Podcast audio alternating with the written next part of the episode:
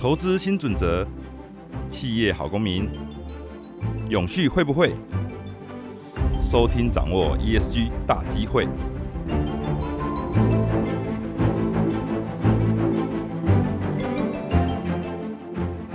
各位听众，大家好，欢迎再次来到天下永续会。最近哈，其实台湾的整个企业，大家最关注的议题，就是莫过于所谓的低碳转型哈。事实上，联合国 COP 二十六开完之后，大家又感受到整个不管是地球，或者是说整个台湾，因为台湾好像也预告明年底。我们的气候变迁法就会要求，就台湾的二零五零的近零会入法。那我们今天非常特别哈，我们邀请到了台湾莱雅的永续长陈家祥家祥总监，然后来跟我们分享。因为我这次会找台湾莱雅，事实上很特别哈，因为除了说我们当时我们在今年六月的时候，我们天下杂志成立了天下永续会。我那时候台湾莱雅等于是第一个跳出来，就是说这个我们要加入。然后因为之前跟他们交流的时候，他们就有很多永续的想法跟很多永续的概念，所以他们事实上也非常乐于跟大家交流。然后他那个身上的那股学习的能量让我印象非常深刻了哈。那另外一个就是大家应该如果稍微对永续关心的话，应该都有一些印象。台湾莱雅在前年底通过，然后去年底他们是在一零一哦，他们的办公室在一零一，但是他们竟然可以百分之百使用绿电，这个是对于台湾。几乎哈，我看大概七成以上的企业事实上都有很大很大的一些借鉴跟启示，因为很多公司他们是不是房东嘛哈，他们是等于是租客，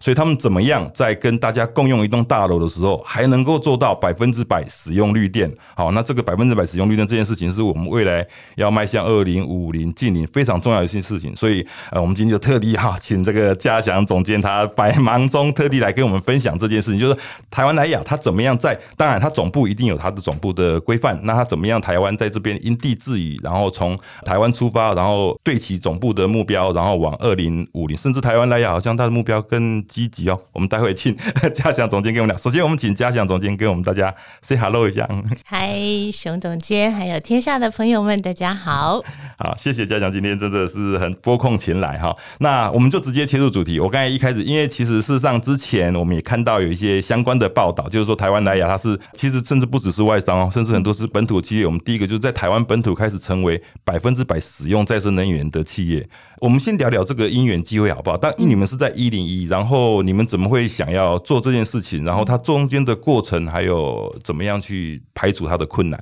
我想就是天下的朋友，如果对台湾蓝雅不是那么熟悉的话，就稍微解释一下，台湾蓝雅是全球呃蓝雅集团在台湾的分公司。那我们在台湾其实是以办公室为主，就是以呃行销跟业务为主。那我们并没有工厂哦，所以在我们要进行所谓的就是采购。绿电的时候，其实当然就是以办公室为主。那当然，刚刚熊总监有提到，我们在一零一。那为为什么我们会想到要在一零一里面购买绿电？因为这个其实当时我们提出来的时候，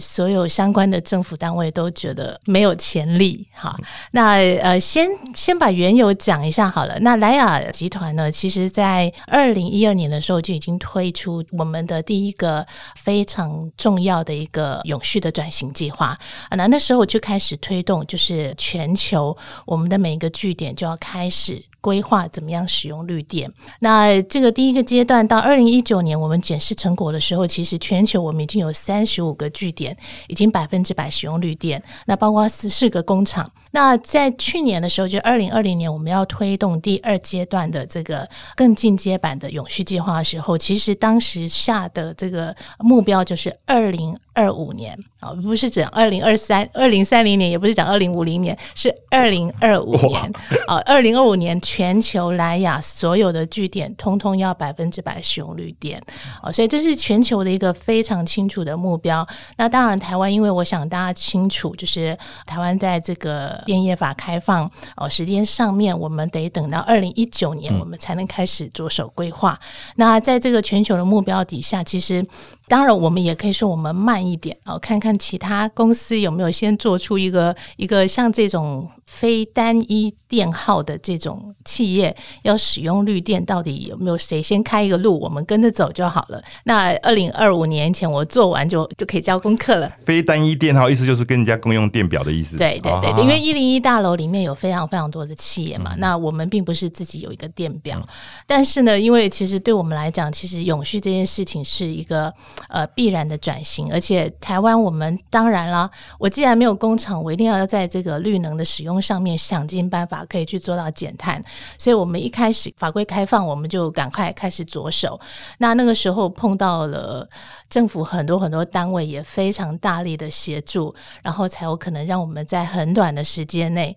完成这个不可能的任务。嗯哼哼，所以，哎，我们可以聊聊过程中，你譬如说你找了哪些政府单位？因为如果说一家企业它或许跟你一样的情境的话，是找哪些单位呢？因为你们真的是开路先锋哦，可能要找谁都不知道。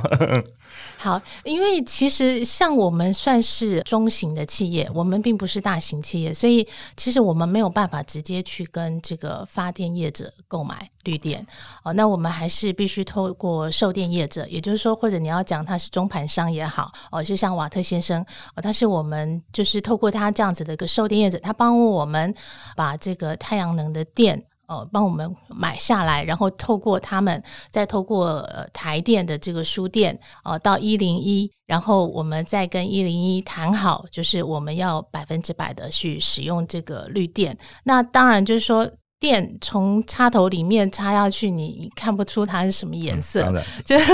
你就是跟一零一谈的时候，其实很多时候前面比较辛苦的地方是，其实我从最前面，比如说发电业者给售电业，呃，这个大家都还算是可以理解，因为其实也蛮多企业已经有这样子的做。那售电业者就是经过台电发送到一零一，然后再到我们，让我们使用绿电，我一定要有凭证。嗯。哦，我必须要能够有很清楚的，我可以拿到 T-REC 的凭证，对，那才能证实我是使用绿电嘛。那这个中间就需要政府单位很大的协助，因为我不是单一电号，也就是说，这电表不是我的。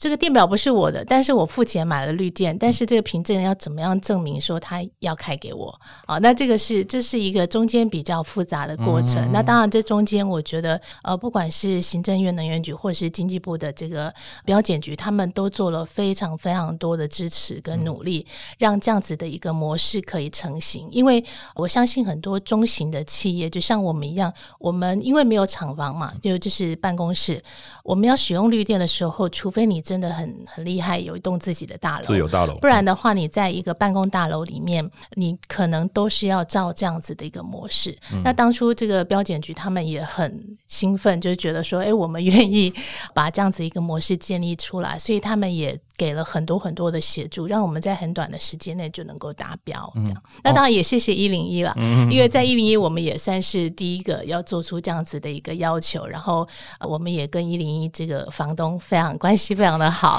那他们也非常非常支持绿电这件事情。那本身就是一个非常环保的一个企业。对一零一以前我们在这个天下永续跟我们讲说，一零一也是我们的常客，就是他对于永续这件事也很关心。不过我比较好奇的是，照理说这个买 T 瑞克就所谓买绿电凭证。正常，我们一般认知应该是所谓的“一零一买”，然后分给大家。现在变成说他的房客要求来买，是这个意思吗？对，这其实是比较是瓦特先生这边，就是售电业者，他当初在帮我们买到太阳能电，因为我们的绿电是以太阳能为主，帮我们买到太阳能电的时候，那当时的这个在发电，就是每一千度就可以有一张这个 T R 的凭证，就是这凭证的转让必须是到莱雅这边，其实这是比较是一个中间的要去克服的过程，对，它不是转让给一零一，对，因为它不能是重复计算啊，对对对。对，就是。转再转，所以这个这样一路走来，回想过来，当然您现在当然可以云淡风轻的谈，就是说好像谢谢很多人，但是过中间过程中应该也有一些瓶颈或挑战，有吗？我觉得，当你说，因为它就是一个新的模式嘛，那尤其像是对政府单位来讲，要创立一个新的模式，其实一般来讲速度真的没有我们当初获得这么快。那我觉得，因为其实这几年政府也大力在推动就是绿电。哦，那所以当时我觉得标检局有真的很用心在帮我们，把这些想尽办法去可以让这个模式可以通过。嗯哼，对。就我所知，好像 T 瑞克现在的确标检局他们现在蛮积极在推这件事情，只是有一些企业他会跟我反映，就是说 T 瑞克买不到。或者说供不应求哈，所以对于台湾莱雅来说，事实上你们找了一个很好的 partner，找瓦特先生，等于是说他们可以帮你们找到充足的 T 瑞克。我的理解是这个意思吗？嗯，对，其实应该是这么说了，就是我们在这块，因为你知道，就是法规一开放，我们就开始。就开始计划，然后也可能我们在时间点上面也是稍微好一点。哦，哎，那我比较好奇，因为你们今年初等于开始，然后我我们有提到，就好像是今年第四季就可以达成，真的是达成百分之百使用绿电了。是，那接下来以后都要百分之百使用绿电喽？是是。这个就牵涉到说，因为我刚刚讲，我们全球有永续的计划。那其实这永续的计划，就是当然在总部这边，在法国总部这边，它定出来公布了之后，那所谓的一个集团的永续计划，其实是每一个分公司、每一个据点、每个工厂，它都要达标。加起来才是整个集团达标嘛，所以我们在台湾的部分，我们的目标就是已经设定好了之后，公司内部就有很多不同的报告跟集合要去完成，然后我们才可以就是全球这边汇总之后，它才能够在它的这个永续。公布的这个报告里面去确认说，哎，我们可以讲说，我们有多少个据点是百分之百使用率电？嗯，哎，所以我们好奇，像莱雅总部，它是有宣告承诺是哪一年要达成禁令啊？呃，我们是。二零二五年百分之百的使用绿电，二零二五年对百分之百使用绿电，就是四年后对。然后台湾这边已经达到了，对对对对对。哦，那其实其实二零三零年，因为我们去年公布的第二阶段的这个永续的计划，它是设定二零三零年，但是我们二零三零年有很多很多的目标。那二零三零年，我们除了中中间到二零二五的时候，我就已经百分之百所有的莱雅都百分之百的使用绿电。我们还有另外一个目标是，我们的供应商在二零三零年的时候要有百分之五十的减碳的作为啊。那所以其实当减碳的作为，比如说在台湾我们来看，其实很大一块就是一样，我们要敦促 我们的。主要的策略供应商要做到这个使用绿能的部分哦，那就是进到范畴三了，对不对？是这个意思吗？哇哦，这个难度很高，这是深水区了。但它在我们第二阶段，就是去年公布的这个永续计划，我们叫做莱雅影响未来。这个永续计划里面，其实它本来就是一个非常重要的主轴。嗯，呃，因为我们需要把所有我们讲 ecosystem，就是我们的上下游、我们的供应商合作伙伴，全部都要一起拉进来。甚至我们的消费者，嗯哼，其实我我昨天才在跟一个专家在聊哈，就是我觉得他一个很棒的地方，就是对台湾很多中小企业来说。他现在不敢做低碳转型，或者说他甚至连碳盘查都还不敢踏出第一步，是他会先把困难想在前面。他会说，就是绿电买不到，或者说政府也还没有要求，或者说碳费碳税都搞不清楚，所以他现在没办法踏出第一步。那可是莱雅他不是，他是就直接就是，虽然他知道前面很多困难，但是他马上就踏出第一步，而且有困难就去解决。所以我觉得这样子的精神，事实上是还蛮值得台湾中小企业参考的了啊。那可是我自己在看哦，可是对台湾的中小企业来说，除了说这个决心。之外哈，那我们刚才也有提到嘛，我们找了很好的伙伴。或者说，我们找了跟政府有一个很好的协商机制之后，那您自己再看你们自己公司内部呢？因为你们要做这件事情，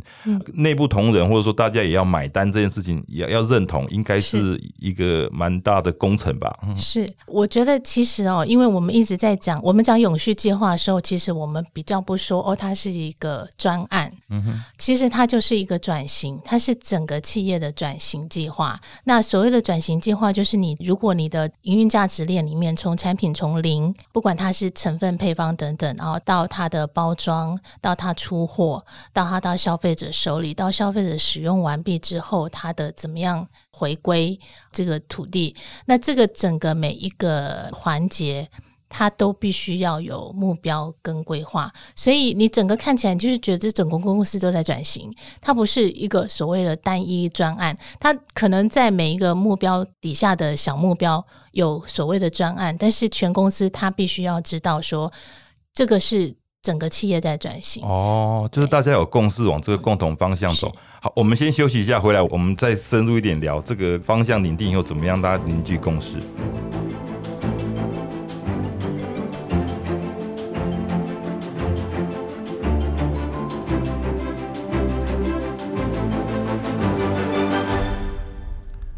好，欢迎大家回来哈。哎，刚才嘉祥有提到，就是我们的员工事实上是整个公司有一个大方向，然后整个等于是低碳转型或者整个永续转型的方向在往这边走。可是我比较好奇啊，就像据我所知，包括像莱雅，譬如说在外面贩售陈列架上，几乎也都用纸板了，都不用塑胶了。这个你要这个第一线的销售人员哈，甚至是供应商。他们都愿意买单，虽然说公司定了这个大方向，我们号召大家要永续转型，可是你怎么样让大家愿意哈，或者说有共同去往这个方向走，这个是我还觉得非常好奇的。我们其实，在台湾有两个 best practice，这两个就是一样，就是跟我们的供应商一起合作的。那第一个就是说，百货公司里面你看到所有的亚克力架，那些就是百货公司，我们我们的专柜都非常漂亮，也当然也用到很多亚克力架，因为它是一个比较长期陈列的一个材质。那这个亚克力。呢，我们是使用百分之百再生的亚克力，也就是说，我的亚克力架，比如说我要汰换下来，我就送到供应商那边去跟大家讲说，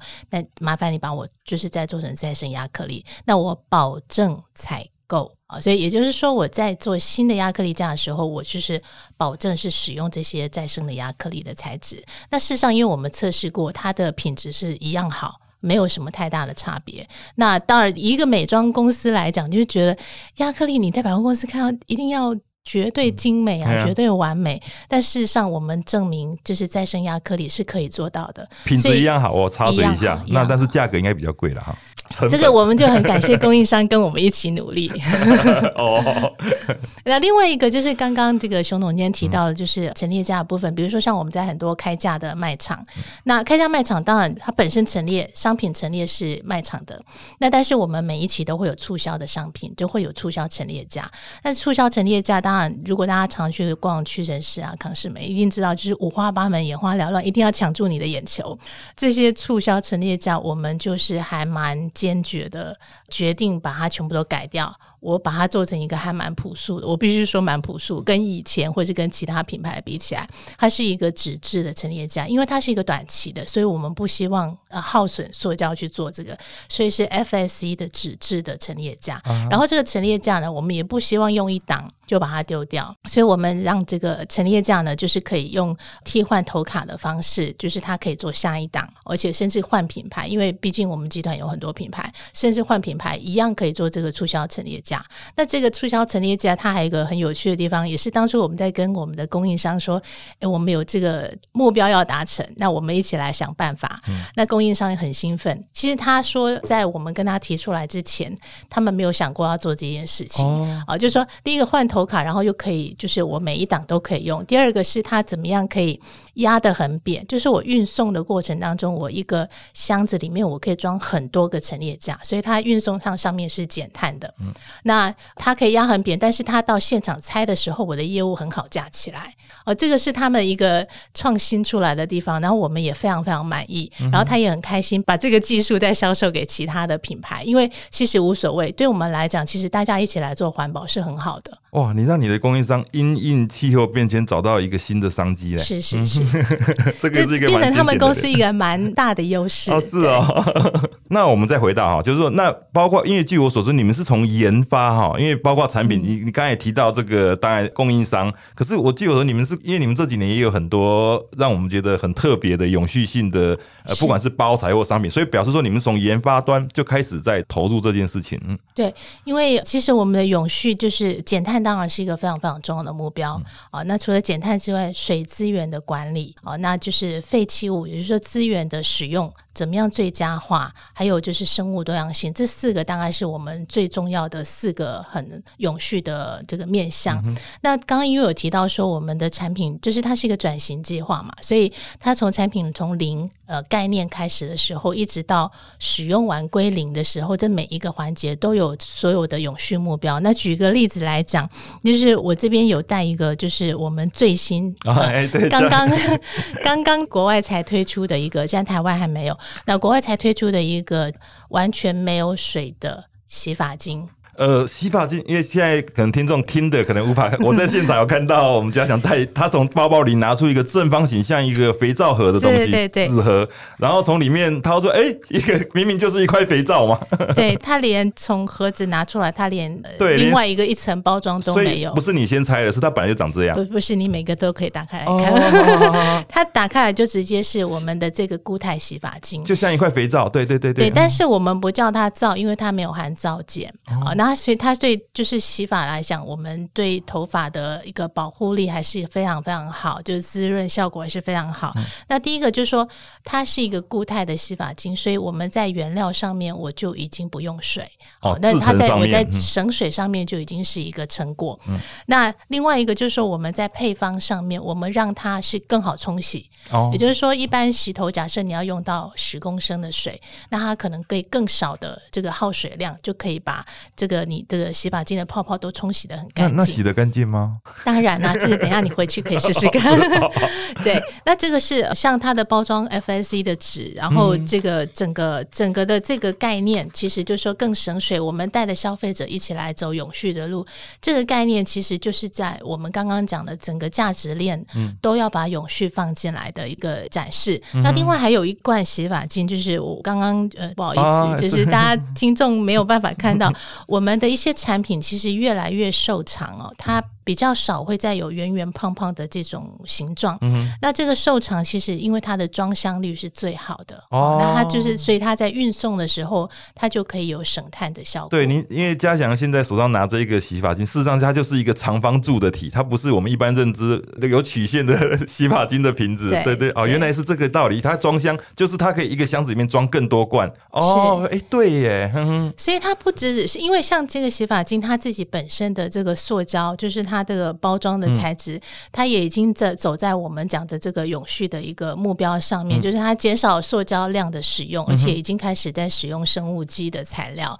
那因为我们的永续目标里，二零三零年以前，我们全部的这个包装使用的塑胶都要百分之百是使用再生塑胶或是使用生物基。物那所以你会看到，就是说，即使我必须要使用塑胶的瓶子，它已经有在变化。也许消费者摸不出来、看不出来，但是我刚刚讲的这个固态洗发精，它就整个变成纸的。那其实变成纸的包装不仅仅是这个。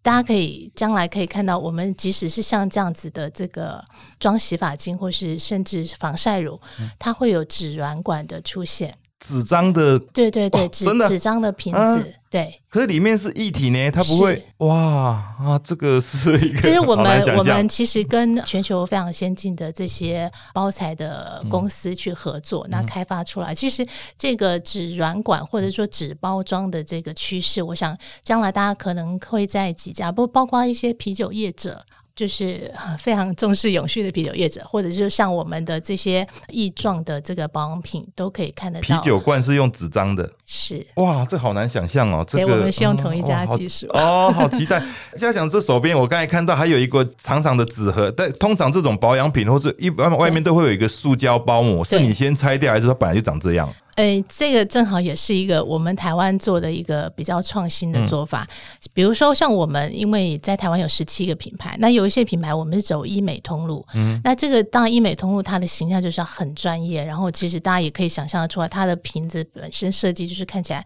以白色为主、嗯啊，那比较符合这个通路的属性。但是这个不管是它的这个塑胶的包装或者是纸盒的，嗯就是白色，那我们其实很难很难不用一个这个塑胶包膜缩膜把它收起来，因为台湾几乎大家都看得到是有缩膜的状况。但是因为我们想要去塑胶，减少塑胶的使用，就我刚刚讲的，我们要减少塑胶使用，或者是使用再生塑胶。那我们其实就直接就是我不要去考虑再生塑胶，因为它就是二度包装，所以我直接把它去掉。那当然去掉，你说这有没有困难？有。对啊，你一般消费者看到，哎、人家这个都包膜，你这个是不是人家用过的，或者说人家拆过的？对，当初我们提出这个构思的时候，这个品牌，我们不要说我们的通路还没有说服，我们自己的同事都很紧张。对，因为消费者会觉得说，可是那感觉就是水货啊。哦，那我们怎么卖呢？然后第二个就是像这个是有压头的产品，嗯那它就是刚送到这个我们的就是呃供应商这里的时候，呃，对，刚送到我们的这个要贩售的卖场的时候，它如果就已经被挤出来了怎么办？或是消费者直接因为没有缩膜，对他直接就拿来当试用品，对，嗯，那应该会有很多很多的争议。嗯。那其实我们的业务也很担心，然后当然另外一方面也很担心我们的通路商不买单。嗯你会说，哎，白色的，你那灰尘怎么办？对。哦，怎么清，然后怎么压、这个盒子压到了怎么办？那这些其实都是考量，但是因为其实就像我们刚刚讲，它既然是一个转型计划，它就没有退路，嗯它就是只能往前走。嗯哼那你走得快跟走得慢，你有没有勇气走而已？嗯那所以我们这个部分，其实像比如说纸盒的部分，我们就真的就是把塑膜去掉，我只保留最小最小的一个在封口上面，稍微把它固定住。嗯哼那另外一个比较创新的，就是我刚刚讲的压头的这个部分，这个就真的是我们当时还想办法。集体去 brainstorm 了一下，因为其实压头的部分，我去掉缩膜，我势必要有一个卡榫，对，因为你在压的跟那个瓶身中间一定要有一个塑胶环。对对以防说消费者他按到或者运送过程中压到它跑出来，所以一般都是会有一个那个塑胶的环。对，对，那那我们想，哎呀，我既然都去缩膜了，我再加一个塑胶环没有意义，嗯哼，所以我们就要把连塑胶环都去掉。那但是怎么解决这个压头不会被挤压出来？所以我们就去想办法做了一个纸的扣环，哦而且纸的扣环当初还想过说是不是用一个胶带把它贴住，然后我们就说不行。既然要去塑，就要整个都去，所以我们还就是想办法请这个设计公司帮我们设计出来，就是一个卡榫。哦，一个卡榫，嗯对，就是它完全连连上胶都不用。那这个纸的本身的材质也必须是 FSC 的，因为我们其实在全球，我们也有一个非常严格的规定，我们所有的纸制品都必须是 FSC 的。对，就是对森林保护是有一定的确认的这种使用的纸张。哇，你们真的是做的好，越来越极致哎。可是我比较好奇的是，那等于是同时在教育消费者喽，等于是让消费者也有这样子的环境理念。这个你们目前走到现在，消费者买单吗？消费者，我们当然有在这个变相在问说你们卖的好不好？这个我们因为今年才刚推出，嗯那我们是阶段性的去做。那消费者，我觉得其实消费者是可以接受的，因嗯为当我们在这个几个扣环上面有写下为什么我们要做这件事情，哦，有很简单的写下 就是减塑爱地球。对对对，那其实我觉得台湾的消费者其实现在在环保意识上面越来越好。那只是很多时候消费者可能有心，但他不知道怎么做，或者是他有心，但他不知道这个产品是真环保还是嗯，假环保。漂绿，嗯，那所以我们其实一个是说我们真正去做了，然后我们就有信心，消费者如果他认同，他知道其实如果效能一样好，他买的东西一样是完好无缺的，那为什么他不买单？那其实成本是我们自己在吸收嘛。那第二个是说，消费者他要怎么知道这个产品本身它是真的 ESG？嗯好，对，那这个就是在我们其实未来很快就要推出的一个 APP。呃，就全球都要推的一个 APP，就是可以让消费者去扫这个 QR code，他可以看到我们的这个产品，它有一个就是它的有分数的分级的，就是它在社会跟环境上面各是什么分数。那大家一定会想说，那不就我们自己打的分数当然是 straight A 啊、对啊，你怎么知道我在想什么？那但是不是？如果这么简单，我们也不用推出一个 A P P，我就全部都贴一个就是冠军就好了。那事实上不是，因为这个我们推出这个 A P P，它是一个全球，那我们是透过跟科学家、外部科学家的合作，然后经过非常严谨的一个集合的方式，去让你看到，就是说我今天这个产品，假设我今天这个产品你扫了之后。你看它在社会上面的一个分数，假设它是 B，、那它上面可能会跟你说，呃，它是公平交易的哦，那它的哦成分是公平交易的，或者是它有使用到弱势的这个呃提供弱势工作机会，在参与制造这个产品上面哦，那你可能看到，呃，如果做到这两点，应该有快到 A 吧。然后它在环境面上，比如说它它的水足迹是什么，它可能比如说它的碳哦，它有做到什么样的努力，这些才能得到这些分数。所以事实上，我们将来推出这个 App 的时候，你扫我们的所有产品的 QR code，你不会看到全部都是 A。我相信有一些可能还是在 B。那但是没有关系，因为公开透明。让消费者来检视，如果他今天决定他想要买一个很环保的产品，很对社会有帮助、有正向的产品，至少他看到资讯，他可以决定。那我觉得这是至少是踏出非常非常重要的一步。当消费者有知识、有这些资讯的时候，他才能够掌握他要选择的权利。嗯，当他如果没有这些资讯的时候，他当然就是只能凭感觉了。但但是我觉得这个应该不会是未来的一个趋势。哦，今天这样谈完，感觉莱雅。做好多创举哈，都是在排练，就是在开路先锋，在做一些创举。开路的人总是特别辛苦啊，但是事实上前面有更多丰收的果实。我这讲的有点太八股了，哦等着你去摘取。但是我我觉得刚才听您讲这个认证这件事情，其实事实上它。将来是，如果是有一个更公正的组织，所有产品，我觉得这是一个趋势嘞。就是说，所有产品它有都有这样子的一个评分，然后不只是莱雅，甚至所有的美妆产品，甚至扩展到所有食品。当然，食品现在有什么 CAS 啊这些认证，其实我觉得美妆产品事实上也很需要。哎，哇，您今天给我们指出了好几个我们以前都意想不到的一个新的趋势，非常非常谢谢嘉祥哈，这个是今天我真意料之外的一个学习之旅。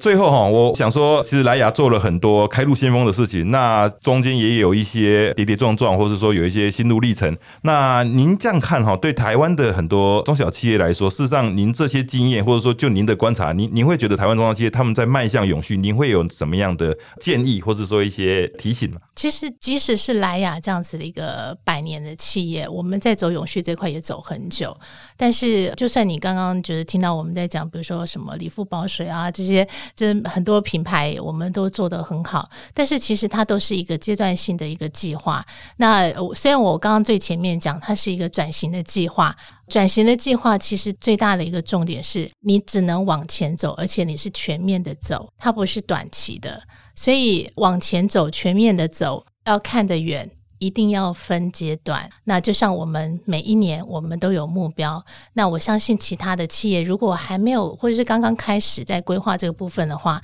呃，也不用太紧张。嗯，只要你分阶段去做好你的目标，而且是所有的，不要是只是像说单一的一个 project，就是全公司一起来投入的话，其实。嗯，它是很有机会的。我觉得台湾有很多很多企业都会有很好的潜力，大家可以一起努力，我们也可以互相分享跟学习。嗯，好哦，太棒了，谢谢，今天真的非常谢谢嘉祥啊。事实上，其实就是一个重点，就是我们怎么样把这一个气候危机，把它转型成我们的转型契机。事实上，蛮符合之前比尔盖茨的那本《如何避免气候灾难》这本书。好，今天真的非常再次谢谢台湾莱雅的陈嘉祥永续长哈，今天来这边跟我们分享。那相信喜欢听我们节节目的朋友，也都是关心企业永续还有环境保护的人，所以我们在这边也要向您推荐天天下的姐妹频道“闯天下”。在“闯天下”有一个节目很特别，叫做《地球临界点》。这个节目算是和永续会谈 ESG 有高度的正相关，不过它是 focus 在一哈，也就是环境永续这一块。